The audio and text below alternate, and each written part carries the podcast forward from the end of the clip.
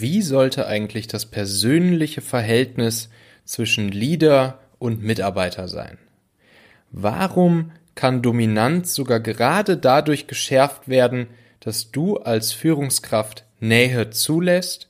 Und wie funktioniert das Lead by Example Prinzip, um deine Mitarbeiter über euer persönliches Verhältnis zu motivieren und zu Bestleistung zu bringen.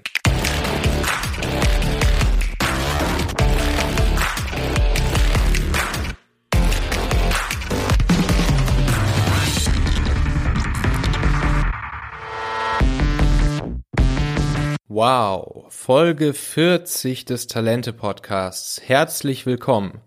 Wer hätte das gedacht, dass hier drei Monate, ja, wahrscheinlich eher vier Monate nach Start des Talente-Podcast 40 Folgen fertig sind, wir schon so viele richtig gute, hochkarätige Interviewgäste dabei hatten, von denen wir richtig viel lernen konnten. Und ähm, ja, es auf jeden Fall auch noch viele, viele gute Interviewgäste hier in der Pipeline gibt. Da könnt ihr euch auf jeden Fall drauf freuen. Also, der Podcast, um die besten Leute für dein Team, dein Unternehmen zu finden, zu führen und lange zu binden. Wenn du diese Folge hier mit Kollegen, Freunden oder Bekannten teilen möchtest, dann kannst du dafür ganz einfach den Link 40.talente.co benutzen. Ich habe es beim letzten Mal schon kurz gesagt, ähm, wir haben eine Facebook-Gruppe, die heißt Recruiting, Führung, Mitarbeiterbindung und da geht's genau um solche Themen. Also wenn du Lust hast, dich mit anderen Führungskräften, Leadern, Managern, Unternehmern, Geschäftsführern zu den ganzen Themen Mitarbeiter finden, führen und binden, also Recruiting, Leadership, ähm, Bindung etc. auszutauschen ähm, und äh, auch gute Tipps und Tricks noch von denen zu kriegen, Erfahrungen zu teilen, dann äh, trete einfach der Facebook-Gruppe bei hm, Recruiting, Führung, Mitarbeiterbindung. Der Link, den findest du auch hier in den ähm, Show Notes äh, für diese Folge. Ja, in dieser Folge hier geht's um das Thema des persönlichen Verhältnisses zwischen dem Leader und seinen Mitarbeitern, seinen Teammitgliedern. Das ist natürlich immer so ein bisschen so ein, so ein heikles Thema. Ich habe zu dem ganzen Thema auf jeden Fall basierend auf meinen Erfahrungen der letzten sieben, acht Jahre als Führungskraft eine äh, ziemlich eindeutige Meinung und auch ein paar Tipps und Tricks auf Lager, die ähm, ich hier jetzt gerne mit euch teilen möchte. Also, ich glaube, dass es super wertvoll ist, gemeinsame Erlebnisse zwischen dem Chef und seinen Mitarbeitern zu schaffen.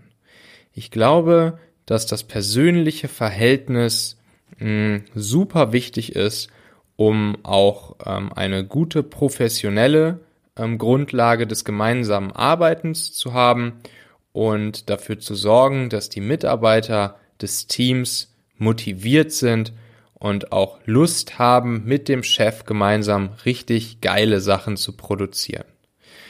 Es ist was dran an dem, äh, an dem Ausspruch, den man sagt, dass äh, Mitarbeiter insbesondere erfahrene Mitarbeiter sich nicht das Unternehmen aussuchen, für das sie arbeiten, sondern dass sie sich den Chef aussuchen, für den sie arbeiten, für den sie arbeiten wollen, für den sie motiviert sind, mit dem gemeinsam sie was erreichen möchten.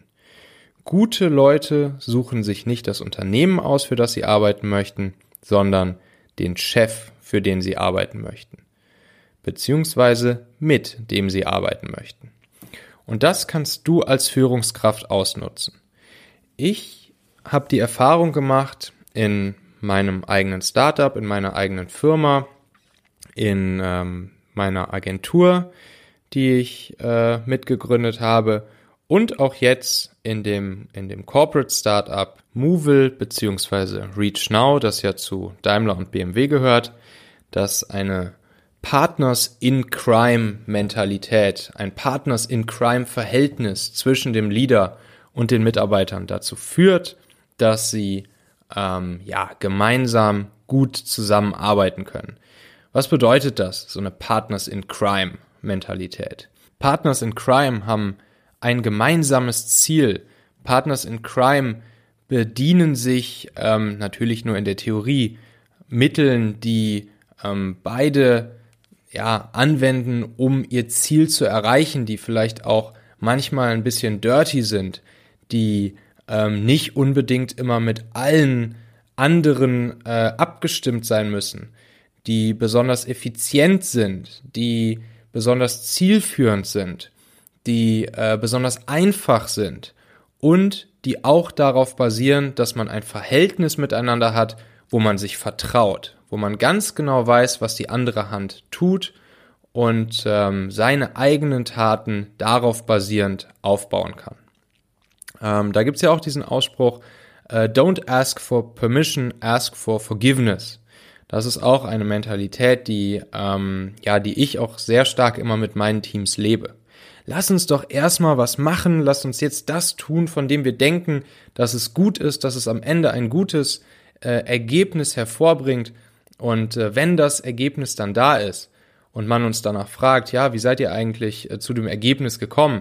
Und wir haben vielleicht Dinge getan, die wir rein theoretisch vorher hätten abstimmen müssen, nochmal mit anderen ähm, aber das Ergebnis halt richtig gut geworden ist, dann ist es auch den Leuten egal, ob man äh, vielleicht vorher noch hätte irgendwie 20 äh, Kommunikationsabstimmungsrunden mit anderen hätte drehen müssen oder nicht. Das Ergebnis ist da, das Ergebnis ist gut und das ist das Wichtige an der Sache.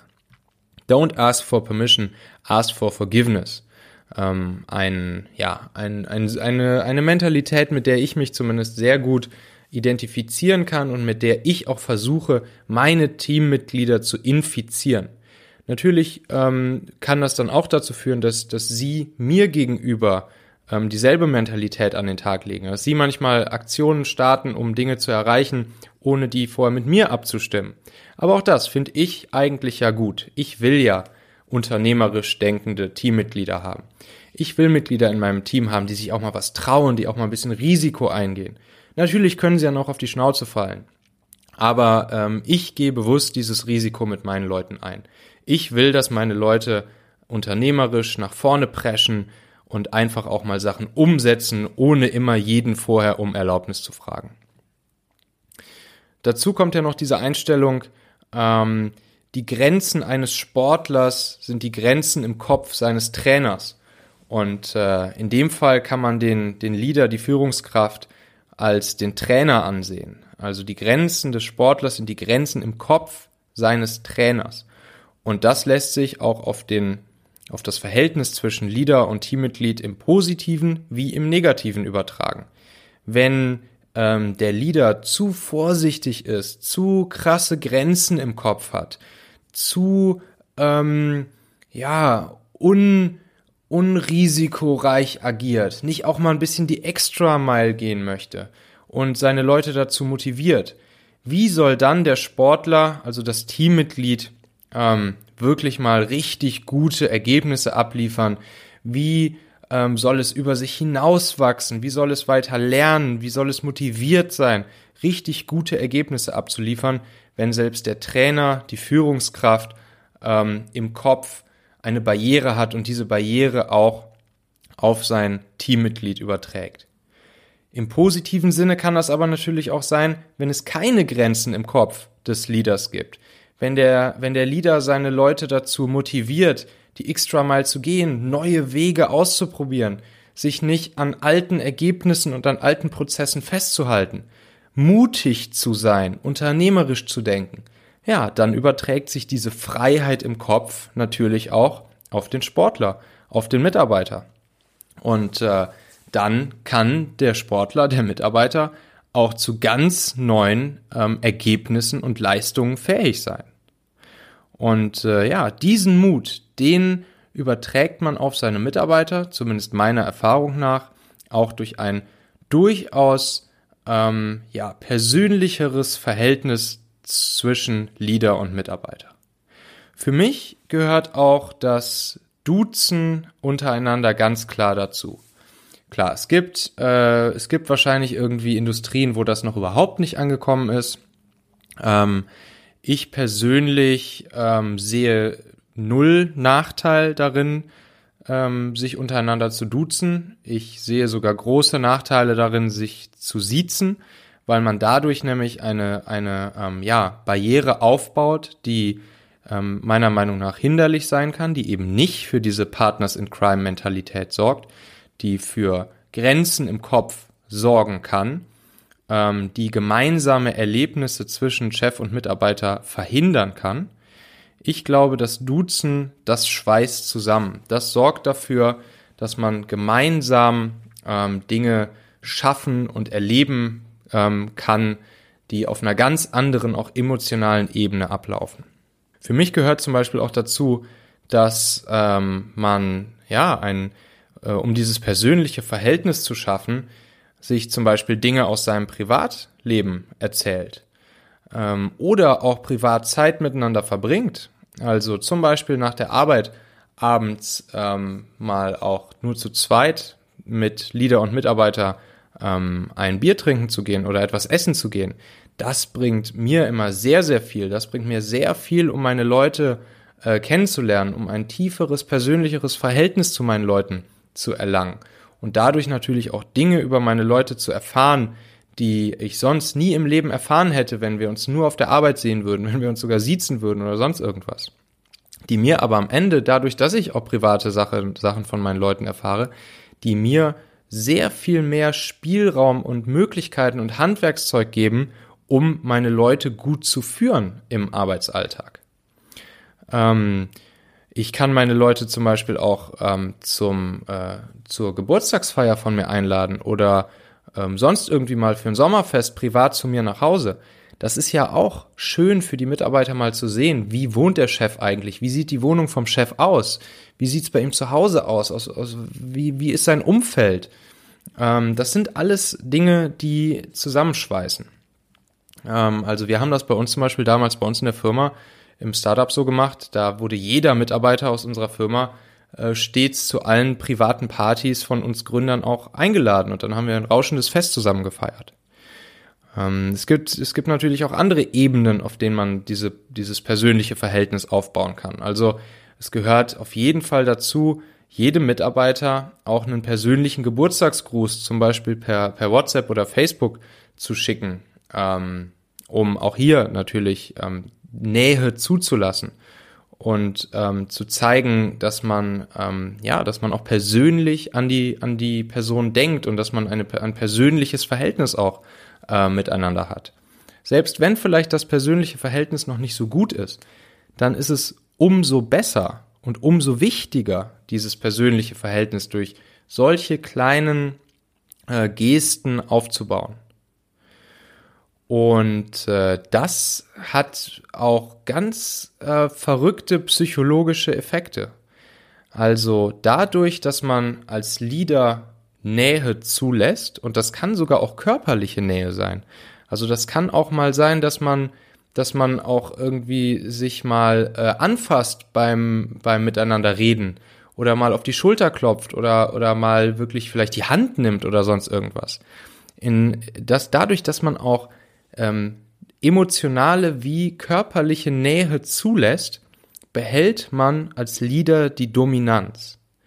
Das ist äh, evolutorisch ähm, begründet und ähm, ja, lässt sich auch ganz eindeutig belegen, auch in Studien. Ähm, dadurch, dass man Nähe zulässt, behält ein Mensch Dominanz. Denn ähm, dadurch, dass ein Mensch keine Distanz oder Schutzhaltung einnimmt, wie es eben wäre, wenn ähm, ein Mensch Angst vor einem anderen Menschen oder vor einer Gefahr hat, ähm, indem er dann Distanz einnimmt, eine Schutzhaltung einnimmt, sowohl körperlich als auch verbal, als auch emotional. Das zeigt dann dem anderen, oh, derjenige, der hat irgendwie, der hat Angst vor mir, da, da bin ich jetzt in der dominanten Rolle. Nein, dadurch, dass der Leader Nähe zulässt, behält der Leader seine Dominanz, weil er dem anderen dadurch zeigt, du bist keine Gefahr für mich. Vor dir brauche ich keine, keine Distanz wahren, vor dir brauche ich keine Schutzhaltung einnehmen. Das ist ein ganz, ganz wichtiger psychologischer Effekt, um die Leute zu führen, um das Team gut zu führen. Nähe zulassen. Und dann ist natürlich auch das Lead by Example Prinzip super wichtig. Also das Handeln des Chefs ist das Vorbild für die Mitarbeiter.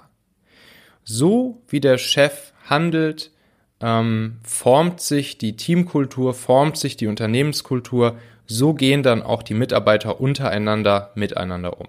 Das haben wir damals von unserem ähm, Mentor gelernt, der hat das mal gesagt und hat wirklich gesagt, hier Leute, ähm, so wie ihr als Gründer, als Geschäftsführer euch verhaltet, ähm, so werden sich auch die Mitarbeiter ähm, euch gegenüber und untereinander verhalten. Also ihr müsst ethisch, moralisch so handeln, wie ihr es von euren Mitarbeitern wollt. Ihr formt die Kultur mh, des Zusammenlebens in eurer Firma. Und für mich gehört ganz klar auch das Leaders Eat Last Prinzip dazu. Also ich erlebe es irgendwie ganz, ganz häufig, dass, ähm, dass Teamleads, Führungskräfte, wenn es zum Beispiel irgendwie ein Buffet gibt oder sowas, wenn es eine Abendsver Abendveranstaltung in der Firma gibt, dass sich die, die Führungskräfte auf einmal ganz vorne in die Schlange stellen und als allererstes am Buffet sind. Und ich denke mir immer so, oh Mann, ihr müsst doch euch als allerletzte in die Schlange stellen. Leaders eat last. Wie kommt es, dass ihr euch vor all eure Mitarbeiter in die Schlange stellt? Was ist das für ein Zeichen? Was ist das für ein ethisch-moralisches Verhalten, was ihr damit an den Tag legt? Was soll, wie, wie wollt ihr, dass eure Mitarbeiter sich ethisch, moralisch wertvoll, äh, sinnvoll, wertvoll äh, verhalten? Wenn dem Mitarbeiter etwas runterfällt, ein Glas Wasser oder was, dann ist natürlich der Chef der Erste, der das Zewa holt und äh, sich runterkniet und mh, das Wasser aufwischt. Das gehört einfach dazu. Lead by Example. Und das hat dann den großen Einfluss auf das gesamte Miteinander in der Firma. Und auch hier wieder, wir hatten das auch schon in der letzten Folge, dadurch, dass dieses persönliche Verhältnis zwischen Leader und Teammitglied zugelassen wird, damit, dass du ein, auch eine, auf einer emotionalen Ebene ein Verhältnis mit deinen Leuten hast, damit wird es dir auch einfacher fallen, vor deinem Team harte, unpopuläre Entscheidungen von Zeit zu Zeit, die ja auch mal sein müssen, es können nicht immer alle Entscheidungen nur immer toll und positiv für alle Leute sein, auch harte und unpopuläre Entscheidungen gehören dazu. Und diese Entscheidungen werden von deinem Team besser akzeptiert und eher angenommen und mit mehr Verständnis aufgenommen, wenn es ein persönliches Verhältnis zwischen dir und deinen Mitarbeitern gibt. So, wenn du denkst, dass all das, was ich dir jetzt hier gerade erzählt habe, wertvoll für dich ist, dann ähm, lass mir gerne eine Bewertung da bei iTunes, ähm, eine Rezension mit ein paar Sternchen. Klick auch auf ähm, Abonnieren oder auf Folgen bei Spotify und sorg damit dafür, dass ähm, auch andere hier von diesem Podcast profitieren. Komm auf talente.co, trag deine E-Mail-Adresse da ein, da kriegst du dann einmal die Woche von mir ein Infoletter geschickt mit den drei besten Tipps, die du sofort anwenden kannst in deinem Unternehmen. Und dann sage ich vielen Dank, bis zum nächsten Mal, dein Michael, ciao.